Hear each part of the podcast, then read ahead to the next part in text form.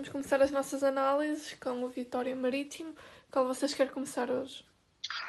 Olha, posso, posso começar. Eu ia dizer que tivemos, talvez, a par do derby, o jogo mais equilibrado desta jornada.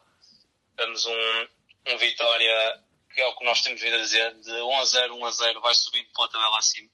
E neste momento, face aos resultados desta jornada, se vencer o jogo em atraso, fica apenas a um ponto do Benfica e do Braga. Portanto, o Vitória, que muitos uh, previam vir a ter dificuldades esta época, apesar de tudo, está a fazer um campeonato bastante razoável. E acho que isso deve-se muito à subida de rendimento de Ricardo Quaresma, de Rochinha e de, do próprio, da, da aparição de Estupinhá. Eu acho que Estupinhá veio acrescentar algo que a equipa de Vitória não tinha de todo a quando da chegada de, de João Henriques. E o que assistimos no, no Alfonso Henriques foi um jogo muito equilibrado, onde o Marítimo, fiel a si mesmo, surpreendeu-me um pouco o facto de de Rodrigo Pinho só ter, só, ter sido chamado a jogo ao minuto 76. Uh, provavelmente ainda está a recuperar dos efeitos da, do Covid. E em relação ao Marítimo, a verdade é que, que teve algumas ocasiões e o guarda-redes substituto do Vitória mal a substituir uh, Bruno Varela, que, que se encontra infectado com o Covid-19, fez uma belíssima exibição, na minha opinião, e foi muito importante para o Vitória saísse deste jogo com, com, com a baliza inviolável. Uh, eu acho que tanto Vitória como Marítimo têm todas as coisas para fazer um campeonato muito razoável, por motivos diferentes. O Vitória pelo seu estatuto, pelo seu historial no campeonato português e por ser um quinto grande, portanto, o Vitória, passo a passo, vai chegando longe. Neste momento, o Vitória é a terceira melhor defesa deste campeonato, apenas superada pelo Passos de Ferreira pelo líder Sporting. E, portanto, enquanto que ofensivamente o Vitória deixa um pouco a desejar, apesar de já ter 20 gols marcados, defensivamente tem feito um belo campeonato e isso faz toda a diferença.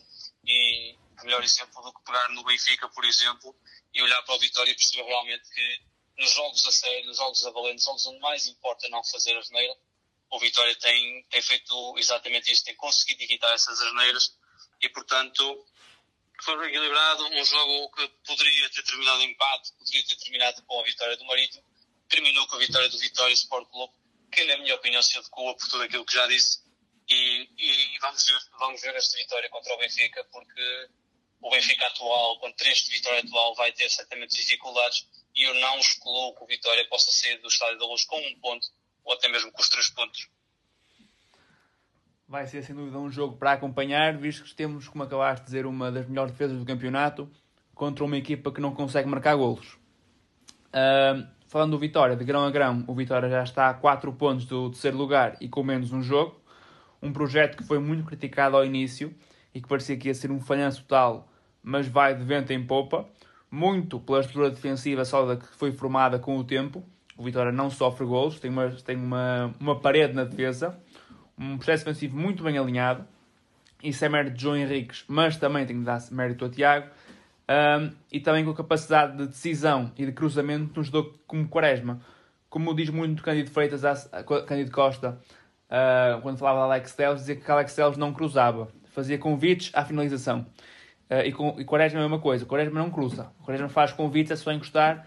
O Vitória tinha falta de um jogador que, de encostar e agora finalmente tem esse jogador que é estupinhante, como acabaste de dizer, que foi aquela peça que faltava para o Vitória ser uma, mais equipa do que era antes. Tudo encaixou e o Vitória fez um jogo muito controlado, foi um jogo equilibrado, acho que o Vitória sempre teve o jogo na mão Uh, o Marítimo teve uma outra oportunidade que Termal acabou por negar. Mensá, uh, às vezes é um bocado anjinho nas abordagens defensivas. Lembro-me de um lance em que ele não faz falta, deixa Ruben Macedo seguir uh, e quase dá gol do Marítimo. Até Ricardo Quaresma, no, no, final da jogada, reclamou com ele para ele fazer falta. Não pode cometer erros desse nível a este nível.